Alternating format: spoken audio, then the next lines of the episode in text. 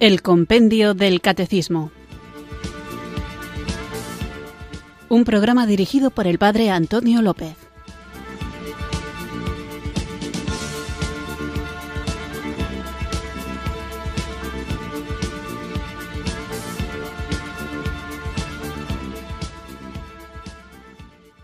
Muy buenas tardes, queridos oyentes de Radio María. Recibido un cariñoso saludo desde Irurzun, en Navarra, quienes sintonizáis una tarde más esta radio que cambia vidas, esta emisora de la Virgen, Radio María, para escuchar el programa El Compendio del Catecismo, nuestro espacio diario de formación católica en el que tratamos de conocer la fe que queremos vivir, compartir y defender. Cuando hablamos de vivir la fe, uno de los temas más importantes, una cuestión vital para cada uno de nosotros es la de descubrir nuestra propia vocación.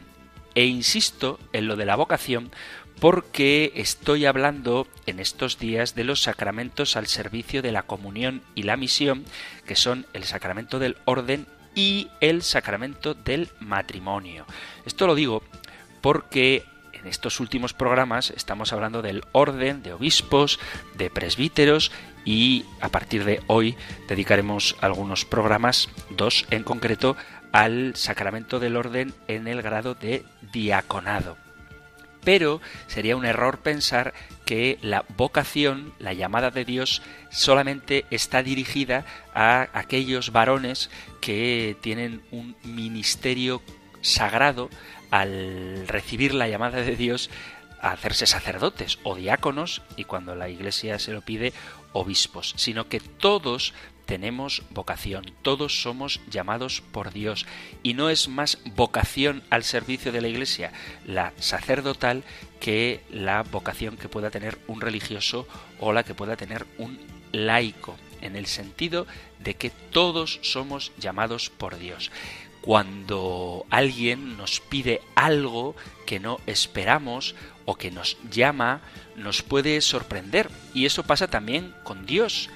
Y el primer sentimiento puede ser el de sorpresa. Después, ¿qué? ¿Qué hago con esta llamada que Dios me hace al sacerdocio, a la vida consagrada, al matrimonio? Después dependerá de cada uno de nosotros si acogemos esta propuesta que el Señor nos hace o si en el uso legítimo de nuestra libertad pensamos que esto es una locura y que con nosotros no tiene nada que ver esto. A mí no me líes, como muchas veces, por desgracia, algunos cristianos piensan que basta con ir a misa y luego ya mi vida la vivo contando con Dios, pero al margen de Él. No, todos somos llamados. Si estos días estoy hablando del sacerdocio, del sacramento del orden, es porque estamos siguiendo el guion del compendio del catecismo. Pero enseguida hablaremos del sacramento también vocacionado del matrimonio. Y ya hemos hablado cuando hablábamos de los fieles en la Iglesia de la vida religiosa. Pero todos somos llamados por Dios y hay que acoger esta llamada, sea a lo que sea, con alegría, entusiasmo y con el deseo de seguir buscando lo que Dios quiere para mí, interesándome por sus cosas y ansiando encontrarme con Él para que me siga hablando. Pero, ojo, cuando alguien piensa que la llamada que siente es una locura, la rechaza, huye de ella y normalmente esto produce desasosiego. ¿Por qué? Porque muchas veces mis planes no coinciden con lo que Dios me propone y humanamente tendemos a imponer nuestros propios criterios por encima de los de Dios. Y esto ocurre tanto cuando alguien es llamado al sacerdocio y no quiere dejar su vida tal y como él la había concebido, al sacerdocio o la vida religiosa, pero también puede ocurrir al revés, que haya personas que se sientan vocacionadas a la vida laical, al matrimonio, pero en su concepto equivocado de lo que es la Iglesia piensan que tienen que ser sacerdotes, aunque el discernimiento que hace la autoridad no parezca que vaya en ese sentido. Lo importante es preguntarnos con sinceridad, ¿quiero hacer mi voluntad o la voluntad de Dios? Y luego, desde la libertad que Él me ha dado, tenemos que ser capaces de responder.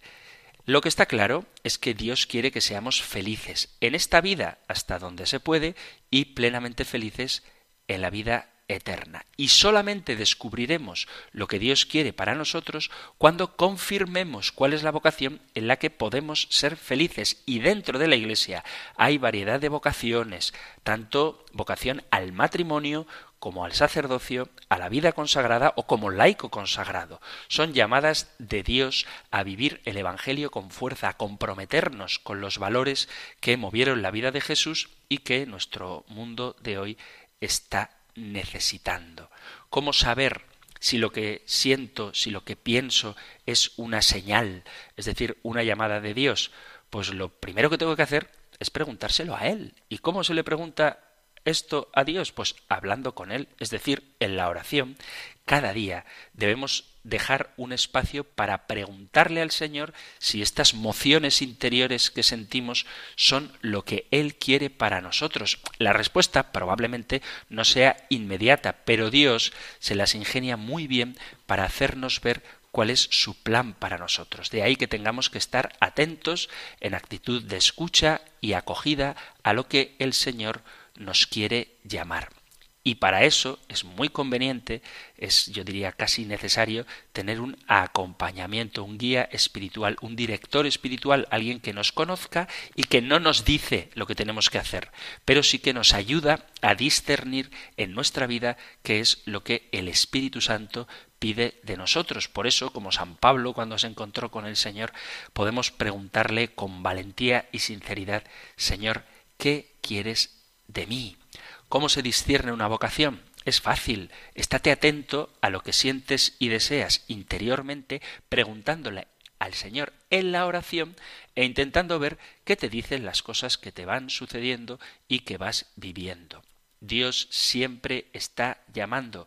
Lo que hay que clarificar es a qué me llama, cuál es la vocación, la llamada para la que estoy en este mundo, cuál es la misión a la que soy enviado. Por eso, hay varios medios de búsqueda. La primera de ellas, la primera vía para conocer la voluntad de Dios es la oración que nos lleva a un encuentro y un diálogo con el Señor. Y después querer responder a las necesidades del mundo y de la Iglesia pensando en que, como dicen los hechos de los apóstoles, hay más alegría en dar que en recibir, es decir, discerniendo con una actitud de generosidad y luego poder y querer vivir según eso que sentimos, bien sea como matrimonio, como sacerdote, como laico consagrado, como religioso. Pero para esto hay que ser sincero y valiente, con uno mismo y con Dios, y teniendo siempre claro que lo principal es confiar en el Señor, pues nuestras fuerzas son limitadas,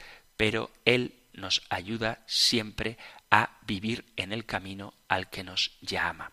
Apostar por Jesús, hacer suyo tu propio estilo de vida, vivir su mensaje, porque también hoy entregar la vida a Dios es sobre todo vivir como Cristo vivió. Y luego, cuando uno está dispuesto generosamente a escuchar la voz del Señor, Él ya irá marcando los caminos. Así que la vivencia de la propia vocación el discernimiento de la propia vocación es algo que ha de experimentarse con gozo, con alegría, con serenidad, con paz, sabiendo que nuestra vida está puesta en sus manos. Pero vuelvo a insistir, estoy hablando del sacerdocio, por eso hablo de la dignidad del sacerdote, no porque el único que está llamado a la santidad sea el cura, el obispo o el diácono, sino todos los bautizados Estamos llamados al seguimiento de Cristo, pero cada uno según su específica vocación. Todos somos llamados por Dios a vivir plenamente nuestra vida cristiana, ya sea en la vida religiosa, en la vida matrimonial, como laico consagrado o en el sacerdocio. Por lo tanto, no tengas duda de que tienes vocación. Quien nos ayuda a discernirla es el Espíritu Santo, a quien, como cada día, porque lo necesitamos, comenzamos invocando con fe.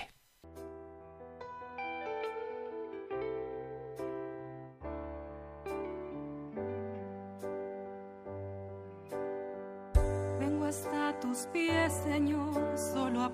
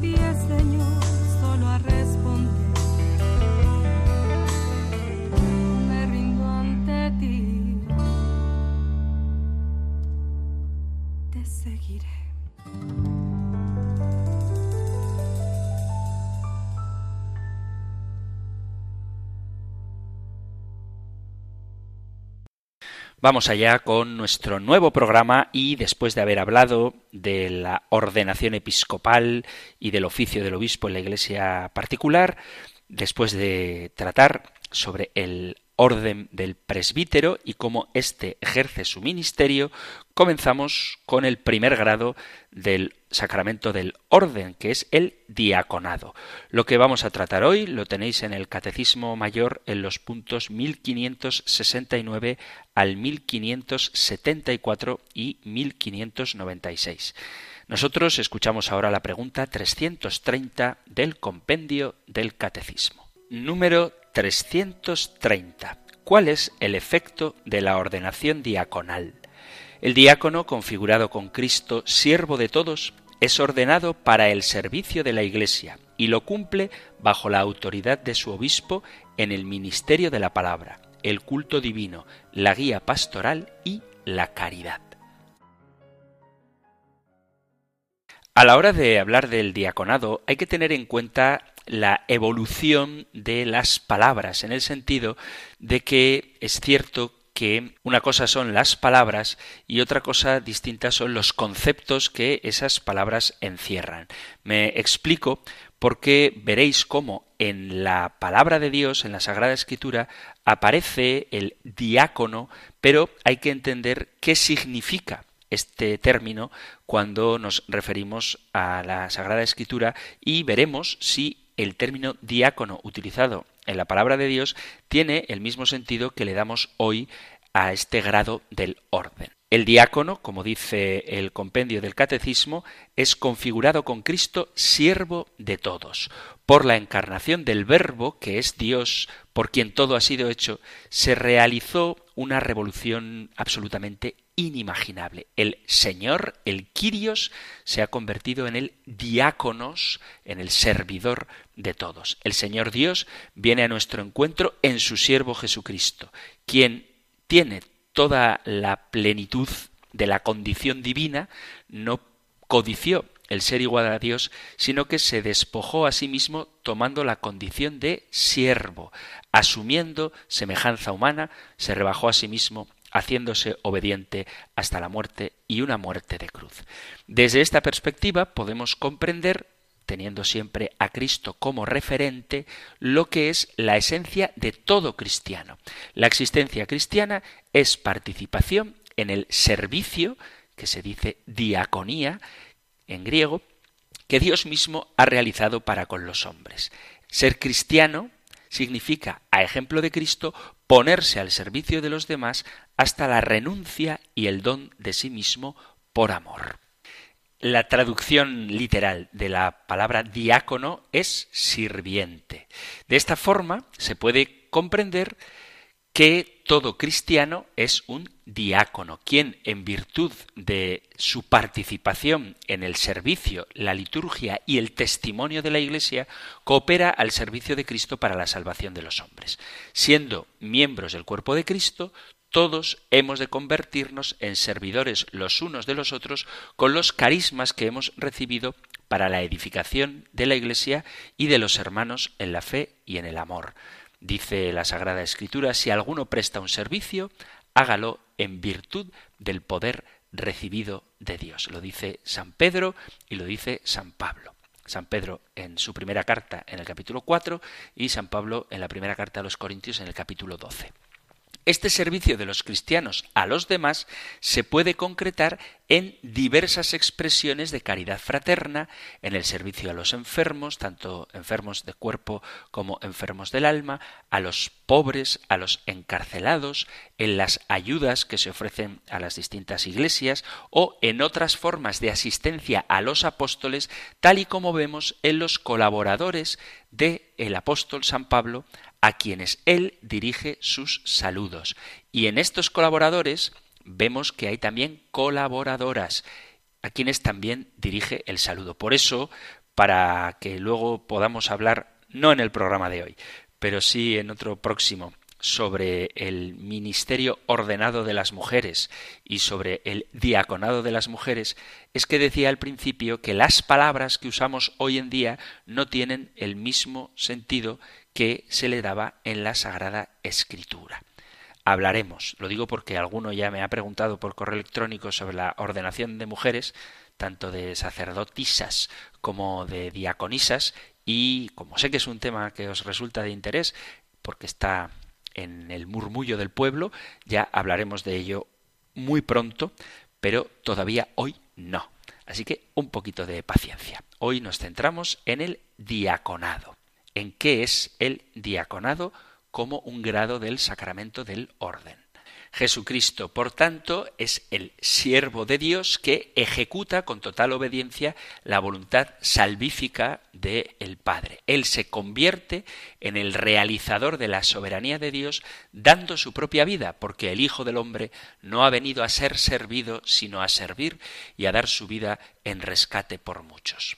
San Marcos capítulo 10, versículo 45. Y es de esta manera en el servicio, como Jesús instituyó a los doce para que estuvieran con él, para enviarlos a predicar con poder de expulsar a los demonios, de forma totalmente opuesta a los señores y poderosos de este mundo que abusan de su poder y oprimen y explotan a los hombres, el discípulo de Jesús ha de estar dispuesto a convertirse en servidor de todos, como dice San Marcos en el capítulo 10, versículo 42. El servicio, la diaconía, es la característica esencial del ministerio de apóstol. Los apóstoles son colaboradores y servidores de Dios, servidores de Cristo y administradores de los misterios de Dios, ministros de la nueva alianza, ministros del Evangelio, servidores de la palabra. Todos estos títulos están en la Sagrada Escritura. Estos en función de apóstoles son ministros de la Iglesia con el fin de realizar en plenitud el acontecimiento de la palabra de Cristo entre los creyentes y de organizar la edificación de la Iglesia, cuerpo de Cristo, en el amor. Los apóstoles se convierten en servidores de los creyentes a causa de Cristo, puesto que no se anuncian a sí mismos, sino a Cristo el Señor. Son enviados en nombre de Cristo ya que la palabra ha sido transmitida para que la proclamen al servicio de la reconciliación. A través de ellos, a través de los apóstoles, es Dios mismo quien exhorta y actúa en el Espíritu Santo y en Cristo Jesús, que ha reconciliado al mundo con él. En el seno de las primeras comunidades cristianas se presentan al lado de los apóstoles otros colaboradores directos en el ministerio apostólico, como Silvano, Timoteo, Tito, Apolo, y otros aliados en las actividades apostólicas y en el servicio de las iglesias locales. La Sagrada Escritura nombra a Epafrodito, Epafras, Arquipo, a quienes se denomina servidores de Cristo. Cuando comienza la carta a los filipenses, San Pablo saluda de manera particular a los obispos y diáconos. Y aquí es donde tenemos que pensar que aquellos ministerios a los que se refiere todavía no han tomado forma plena en la Iglesia. Por eso, cuando San Pablo está hablando de obispos y diáconos, no debemos tener en mente lo que hoy entendemos como obispos o lo que hoy entendemos como diáconos. La terminología todavía no está del todo fijada. Se habla de distintos ministerios en la Iglesia. Dice, por ejemplo, la carta a los Hebreos, obedeced a vuestros guías y someteos con docilidad a ellos. En los Hechos de los Apóstoles se habla de hombres enviados que guían a las comunidades. Se habla de apóstoles, de profetas, de doctores, de evangelistas, de pastores, de maestros. Hay distintos nombres y no podemos pretender que esos nombres tengan ya perfectamente definido el sentido que hoy les damos. Esta es una trampa que hacen algunos no católicos cuando hablan de pastores diciendo que eso está ya en la Sagrada Escritura. Bueno, habrá que entender qué es lo que la Sagrada Escritura entiende por pastores. San Pablo llama a Estefanas, Fortunato y Acayo primicias de Acaya que se entregaron por propia decisión al servicio de los santos y les exhorta los corintios a que se muestren deferentes con ellos y con quienes con ellos trabajan y se afanan. Por lo tanto, hay nombres concretos que se dan a los que trabajan en favor del Evangelio cuyo contenido, cuyo concepto se irá cristalizando poco a poco con el paso del tiempo en la historia de la Iglesia. De estos textos que estoy citando, de sobre todo la carta de San Pablo a los Corintios en el capítulo 16, se deduce que la Iglesia primitiva atribuye la formación de los diversos ministerios a la acción del Espíritu Santo y a la iniciativa personal de los apóstoles que envían por mandato del Señor a este mundo a unas personas concretas con una función de servicio para sustentar a la Iglesia con el poder que han recibido del mismo Jesús. El diácono se ha manifestado como alguien que tiene una existencia radicalmente entregada a Jesucristo, fundada en el carácter sacramental del cristiano, en el desarrollo de los propios carismas a favor de la Iglesia y en el envío en misión por parte de los apóstoles para proclamar el Evangelio, santificar al pueblo y dirigir a las iglesias. Por eso quiero insistir en que la palabra diácono en el Nuevo Testamento hace alusión al servicio. De hecho, la primera persona diácona, la primera persona que sirve, es Cristo mismo. Y esta palabra y sus derivadas designan también el ejercicio del servicio hecho por los discípulos, los diferentes tipos de servicio en la Iglesia, sobre todo el servicio apostólico de predicar el Evangelio y otros dones carismáticos. Diácono puede significar el sirviente de la mesa, el servidor del Señor, el que sirve con un poder espiritual, el servidor del Evangelio de Cristo, de Dios, las autoridades paganas están también, dice la carta a los romanos, al servicio de Dios. Los diáconos son los sirvientes en la Iglesia. Digo esto para que quede claro que cuando la Biblia habla de diáconos no se está refiriendo necesariamente a la institución del orden de diácono. Esto para que no confundamos los conceptos.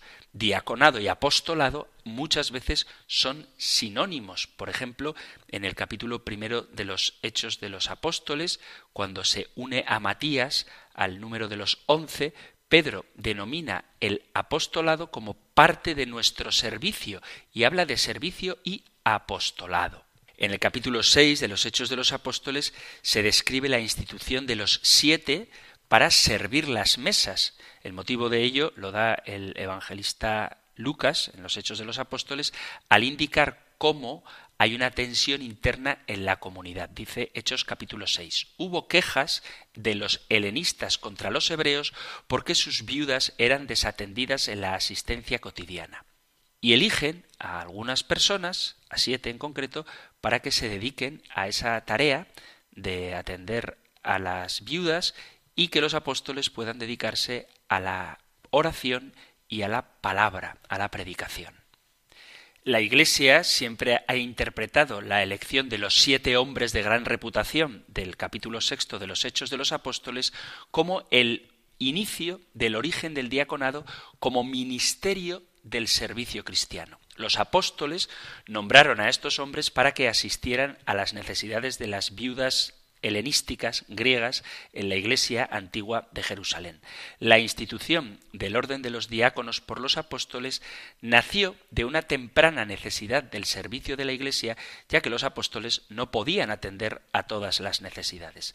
La solución fue instituir a siete hombres de buena reputación para que los asistieran en el ministerio. A través de la imposición de las manos y la plegaria de ordenación, ellos encomendaron a estos hombres el ministerio de servir en la mesa. San Pablo describe las cualidades particulares que todo hombre necesitaba para ser considerado como diácono. Lo podemos leer en la primera carta a Timoteo. En el capítulo 3 dice Leo desde el versículo 8. También los diáconos deben ser dignos sin doblez, no dados a beber mucho vino ni a negocios sucios, que guarden el misterio de la fe con una conciencia pura. Primero se les someterá a prueba y después, si fuesen irreprensibles, serán diáconos. Quiero insistir en que la palabra griega para designar el diaconado es diaconía y esta palabra está arraigada en el mismo Jesús que se ofrece a sí mismo en servicio total al Padre, porque he bajado del cielo no para hacer mi voluntad, sino la voluntad de aquel que me ha enviado. Evangelio de San Juan, capítulo 6, versículo 38. Y dice el propio Jesús, yo estoy entre vosotros como el que sirve, como diácono. Lucas capítulo 22, versículo 27 en conformidad con Cristo el siervo, un carácter esencial de la Iglesia es la de servidora de Dios y de su pueblo. El diácono es un icono de esta actitud de servicio en medio de la Iglesia. En la iglesia primitiva, el diácono asistía al obispo durante la sagrada liturgia, en la administración de los bienes y en la distribución de limosna para los pobres. Ya en el siglo II, San Ignacio de Antioquía consideraba que era impensable hablar de la iglesia sin el orden sagrado, obispo, presbítero y diácono, y afirma que desde los orígenes el ministerio ordenado fue conferido y ejercido en tres grados el de los obispos, el de los presbíteros y el de los diáconos. Los ministerios conferidos por la ordenación son insustituibles para la estructura orgánica de la Iglesia. Sin el obispo, los presbíteros y los diáconos no se puede hablar de Iglesia. Son palabras de San Ignacio de Antioquía. A medida que el orden de diáconos se hizo más prominente en los primeros siglos de la Iglesia, el diácono pasó a ser uno de los brazos del obispo. El diácono asistía al obispo en la sagrada liturgia, ejercía responsabilidad de los bienes temporales, materiales de la Iglesia y distribuía el sustento, la limosna, a los pobres. En su papel como asesor, representante legal y confidente del obispo, era común y lógico que él fuese la opción obvia para suceder al obispo cuando éste falleciera. Después recibía la ordenación sacerdotal y episcopal. Después del siglo V, el diaconado experimenta un declive gradual.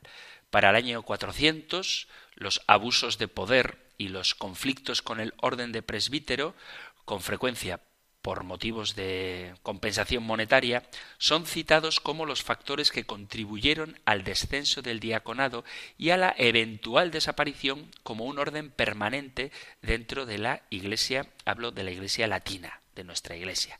Cambios sociales dentro de la Iglesia llevaron al desarrollo de monasterios, órdenes religiosas que asumieron la responsabilidad de las instituciones caritativas y de esta manera contribuyeron también a la reducción de la necesidad de diáconos, ya que ellos habían estado a cargo de responder a estas necesidades.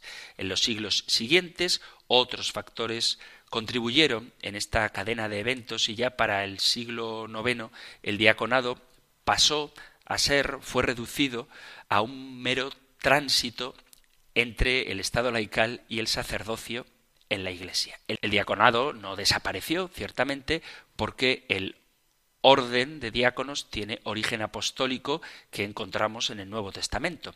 La solución fue convertir el diaconado en una etapa transitoria hacia el sacerdocio. En Oriente las cosas no fueron como la Iglesia latina, sino que permaneció como ministerio y orden permanente. En los años 50 del siglo pasado, del siglo XX, se empezaron a hacer propuestas para promover una restauración del diaconado como orden permanente dentro de la Iglesia latina. En la Iglesia de Oriente nunca se perdió. Y ya en los años 60, en el Concilio Vaticano II, se propusieron en la Iglesia Universal proyectos para que el ministerio del diaconado que procedía de los apóstoles fuera restaurado como un orden permanente en la Iglesia. Lumen Gentium afirma que corresponde a las distintas conferencias episcopales, según sus necesidades, restablecer en adelante el diaconado como grado propio y permanente de la jerarquía. Esta constitución dogmática también asigna los siguientes ministerios tradicionales del diaconado, que son administrar solemnemente el bautismo, reservar y distribuir la Eucaristía, asistir al matrimonio y bendecirlo en nombre de la Iglesia, llevar el viático a los moribundos, leer la Sagrada Escritura a los fieles, instruir y exhortar al pueblo, presidir el culto y la oración de los fieles, administrar algunos sacramentos, presidir los funerales y la sepultura y dedicarse al oficio de la caridad y a la administración. El diaconado, como grado propio, no meramente transitorio para ser sacerdote, sino como grado propio y permanente, fue formalmente restaurado por el Papa Pablo VI en 1967 y ha ido teniendo un crecimiento gradual el Papa Pablo VI decreta la carta apostólica Sacrum Diaconatus Ordinem, en el que restablece el diaconado de manera permanente en la Iglesia latina. Así que hemos visto cómo el diaconado, entendido como un grado del orden, que no es necesariamente lo que leemos como palabra diácono en el Nuevo Testamento, tuvo su importancia en la Iglesia primitiva Después se convirtió en un diaconado transitorio previo al sacramento del orden sacerdotal y que después del Concilio Vaticano II fue restituido como orden propio y estable dentro de la Iglesia. Dicho esto, vamos a hacer una pequeña pausa musical y continuamos con nuestro programa. hasta el fin Maestro y Señor, postrado en tierra estás, nos muestras que el amor es ceñirse un paño, saberse arrodillar, enseñas que servir es amar. Señor, que aprendamos de ti, que más grande es quien sabe servir, quien se entrega y quien se sabe arrodillar, porque grande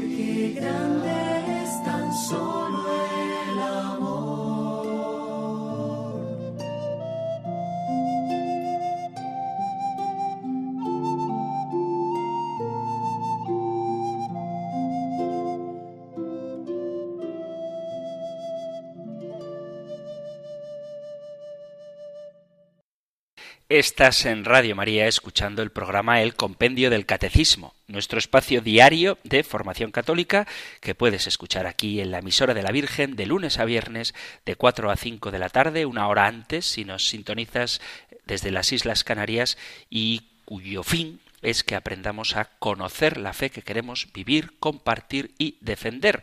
Estamos hablando de los sacramentos al servicio de la comunión y de la misión y en concreto del sacramento del orden.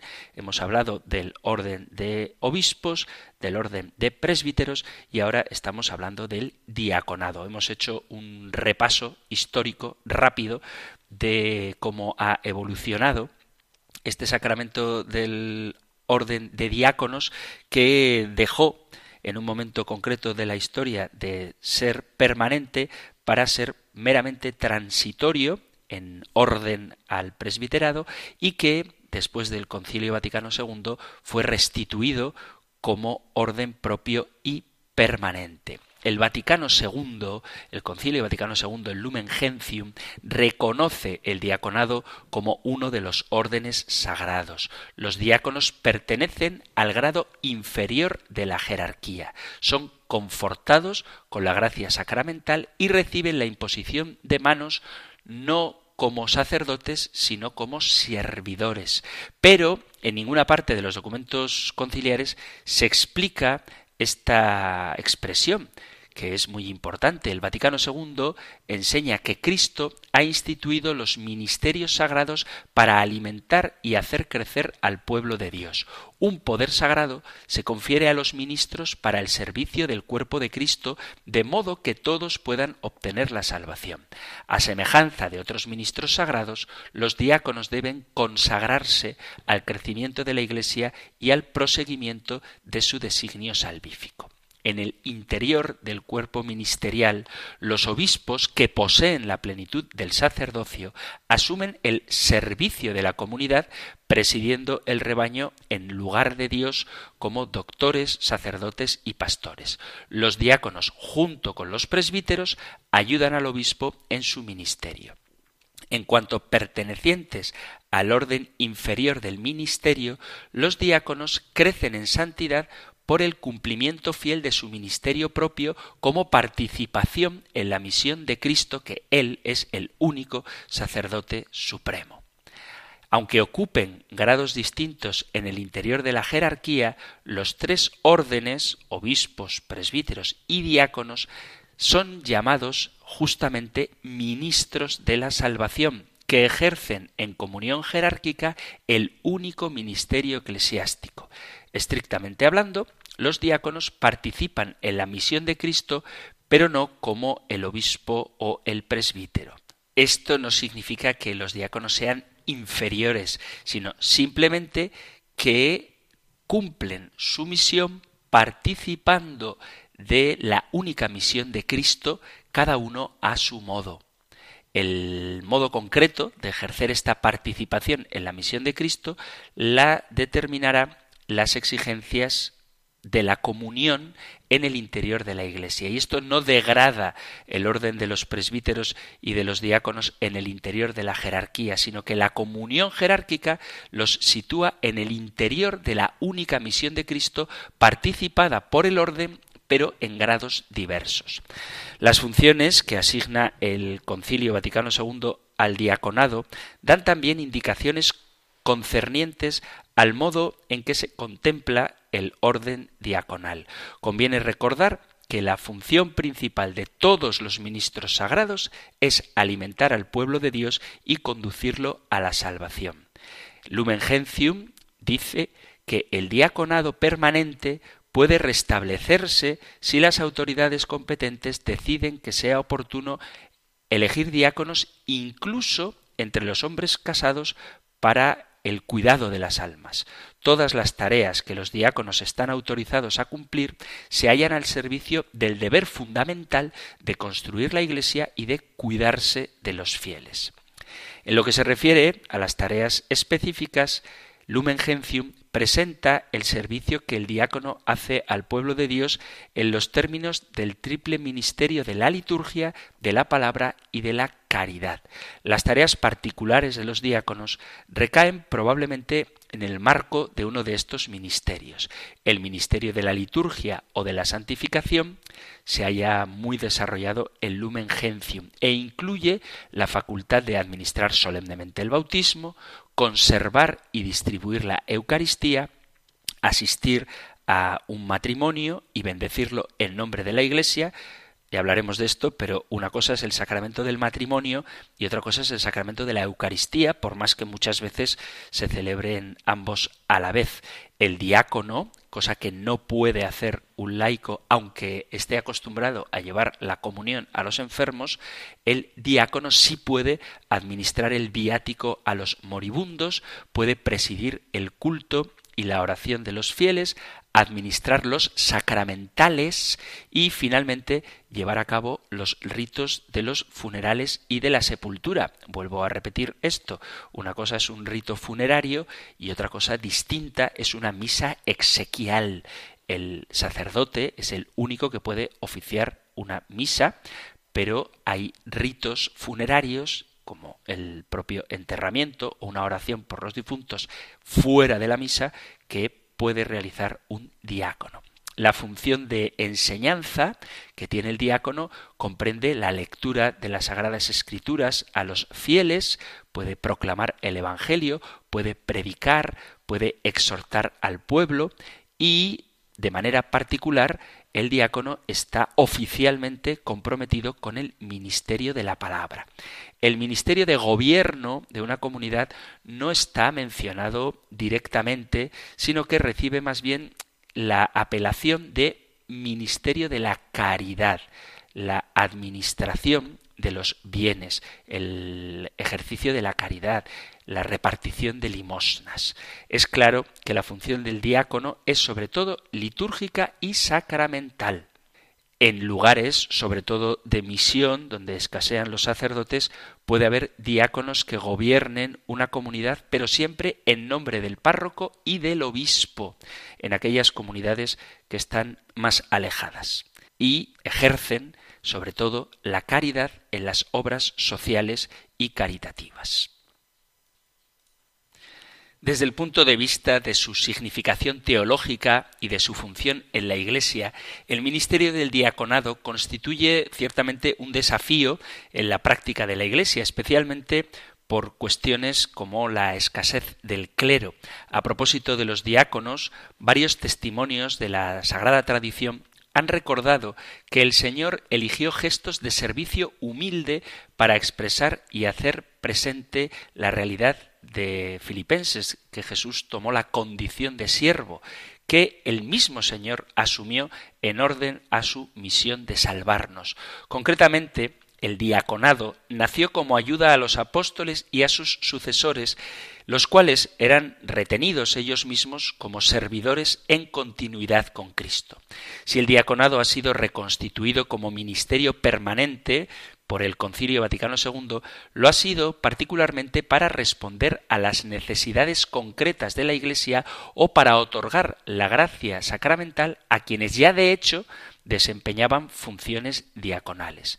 Pero hay que ver si estas necesidades y estas funciones en las comunidades cristianas son en todas las partes del orbe católico igualmente necesarias y dada la experiencia que se tiene después del concilio, cómo se acoge el ministerio pastoral del diaconado permanente.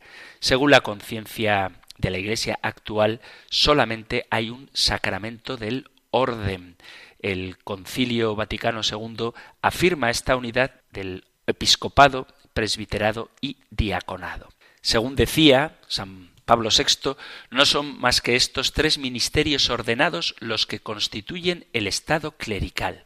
Por eso, con prudencia, en lo que concierne al diaconado, el concilio habla de gracia sacramental, enseñando que el diácono recibe por la ordenación el carácter sacramental del orden. El canon 1008 del derecho canónico afirma que los tres ministerios ordenados son ejercidos en la persona de Cristo cabeza y atribuyen al diácono la administración solemne del bautismo, presentando a cada uno de los tres ministros ordenados, obispos, presbíteros y diáconos, como ministros ordinarios de este sacramento. Por otra parte, la diferencia entre los ministerios sacerdotales y el ministerio diaconal también hay que subrayarla. El concilio dice que el diácono no es ordenado para el sacerdocio, sino para el ministerio. El catecismo distingue en el interior de una misma ordinación en grados de participación del sacerdocio, el episcopado, el presbiterado y en grado de servicio el diaconado. El diaconado, por su manera de participar en la única misión de Cristo, realiza sacramentalmente esta misión como un servicio auxiliar. Él, el diácono, es icono viviente de Cristo, servidor en la Iglesia, pero mantiene precisamente en cuanto tal un vínculo con el ministerio sacerdotal al que presta ayuda. Ojo, no es un servicio cualquiera el que se atribuye al diácono en la Iglesia. Su servicio pertenece al sacramento del orden en cuanto colaboración estrecha con el obispo y con los presbíteros en la unidad de la misma actualización de la obra y de la misión de Cristo. Que todos reverencien dice San Ignacio de Antioquía, a los diáconos como a Jesucristo, así como al obispo, que es imagen del Padre, y a los presbíteros como el Senado de Dios y como la Asamblea de los Apóstoles. Sin ellos no se puede hablar de Iglesia. Y aunque ya hablaremos de ello más detenidamente, cuando hablemos de quién puede recibir el sacramento, en lo que respecta a la ordenación de mujeres para el diaconado, conviene notar que hay dos indicaciones importantes. Primero, que he insistido mucho en esto, que las diaconisas de las que se hace mención en la tradición de la Iglesia antigua, incluso en las cartas de San Pablo, no son asimilables a lo que hoy entendemos como diáconos. Y segunda cosa, que la unidad del sacramento del orden en la distinción clara entre los ministerios del obispo y de los presbíteros por una parte y del ministerio diaconal por otra está fuertemente subrayada por la tradición eclesial, sobre todo en la doctrina del Vaticano II y en la enseñanza del magisterio. A la luz de estos elementos, puestos en evidencia por la investigación histórico-teológica, corresponderá al ministerio del discernimiento que el Señor ha establecido en su Iglesia pronunciarse con autoridad sobre esta cuestión. Más allá de todas estas cuestiones que el diaconado plantea, es bueno recordar que desde el Concilio Vaticano II la presencia activa de este ministerio de la Iglesia suscita en la memoria del ejemplo de Cristo una conciencia más viva del valor del servicio para la vida cristiana. Quiero insistir en una cosa que decía a propósito del orden de presbíteros, que es la Iglesia quien discierne la vocación y que no hace falta ser clérigo, obispo, sacerdote o diácono para prestar un servicio en la evangelización. Por eso, ¿qué hace falta tener? ¿Cuáles son los requisitos para acceder al diaconado permanente? Pues tener más de 35 años y menos de 60, aunque esto cada conferencia episcopal o incluso cada diócesis puede cambiar sus normas, pero no más joven de 35 porque falta experiencia de vida matrimonial y familiar, ni tampoco que sea demasiado mayor porque su vida con 60 años o 70 pues ya debe estar orientada y decidida. Ha de tener salud física y psíquica probada para que pueda llevar a cabo la tarea que se le va a encomendar y ha de ser una persona digna de madurez humana en cuanto a responsabilidad, equilibrio, buen criterio, capacidad de diálogo, que practique habitualmente las virtudes evangélicas, que sea hombre de oración, de piedad, con sentido de iglesia, que sea integrado en la vida diocesana con espíritu de pobreza, obediencia, celo apostólico, disponibilidad, amor a los hermanos. En caso de que sea soltero, ha de comprometerse al celibato por el reino de los cielos y en caso de que sea casado o viudo ha de tener una situación familiar bien llevada, que tenga buena fama, que dé buen ejemplo público y que cuide, en caso de que esté casado y tenga hijos, bien a sus hijos. Si un esposo está llamado al diaconado, su mujer, su esposa, ha de ser plenamente consciente y estar de acuerdo, estando también ella dotada de las virtudes y cualidades cristianas y humanas que no solamente no supongan un impedimento al ministerio que ha de desempeñar el marido, sino que lo facilite mediante su colaboración. En relación a los hijos, ha de ser modelo de buen padre, tener una situación con ellos, con sus hijos, correctamente orientada, dando una educación ejemplar y viviendo el testimonio de un auténtico hogar cristiano. Lo mismo que la esposa, los hijos han de aceptar y apoyar la vocación diaconal del candidato. En caso de que en el periodo de formación o después de su ordenación como diácono el casado quede viudo, debe permanecer célibe por el reino de los cielos. El diácono permanente soltero debe permanecer célibe y el diácono permanente, si queda viudo, debe permanecer también célibe. En cualquier caso, el diaconado no es, quiero insistir en esto, un derecho, una elección, sino que es la respuesta libre a la llamada que Dios hace para recibir un sacramento del grado del orden que es el diaconado. Hasta aquí nuestro tiempo para el programa de hoy. Os recuerdo, queridos amigos, queridos oyentes, que si surgen dudas a propósito de los temas que hemos hablado, cosas que por falta de tiempo no he tocado y os gustaría tener alguna aclaración al respecto, si queréis dar algún testimonio o discrepar de alguna de las cosas que he mencionado, sabéis que podéis enviar vuestros mensajes al correo electrónico compendio arroba radiomaria.es, compendio arroba radiomaria.es o al número de teléfono para WhatsApp 668 594 383 668 594 383. Terminamos ahora recibiendo la bendición del Señor. El Señor te bendiga y te guarde, el Señor ilumine su rostro sobre ti y te conceda su favor, el Señor te muestre su rostro y te conceda la paz.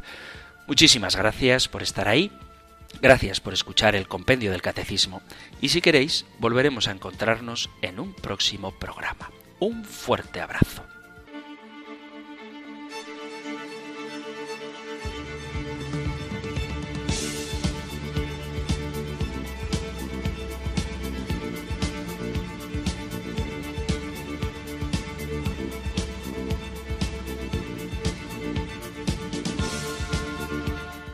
El Compendio del Catecismo. Un programa dirigido por el Padre Antonio López.